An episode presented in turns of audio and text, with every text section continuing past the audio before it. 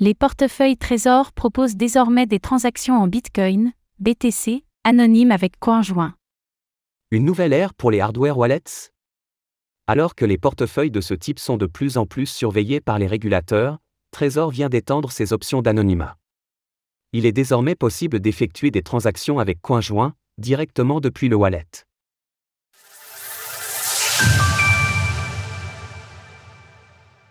Trésor propose désormais des transactions en Bitcoin anonymes. Annoncé à l'automne dernier, cette évolution a été rendue possible par un partenariat avec le portefeuille anonyme Wasabi.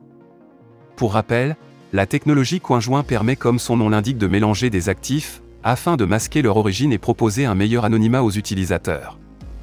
Les transactions sont groupées avec des centaines d'autres, ce qui permet de bloquer toute tentative de déterminer l'origine et la destination des fonds. Payez avec votre argent, avec vos données. C'est ainsi qu'est présentée l'option, dévoilée par Trésor hier. Le portefeuille détaille plusieurs avantages, notamment la protection contre la fraude et le fait de garder les montants détenus en crypto-monnaie anonyme. Par ailleurs, Trésor souligne l'intérêt des options d'anonymat pour les personnes soumises à des régimes politiques autoritaires. Pour l'instant, l'option n'est disponible que sur le modèle T de Trésor, et pas sur le modèle One. Mais elle arrivera éventuellement sur ce dernier, selon l'entreprise. Les frais d'utilisation de CoinJoin s'élèvent à 0,3% du montant de la transaction. L'utilisation de CoinJoin critiquée par certains. Les options d'anonymat proposées par CoinJoin sont cependant parfois critiquées, et l'initiative de Trésor a ravivé les débats.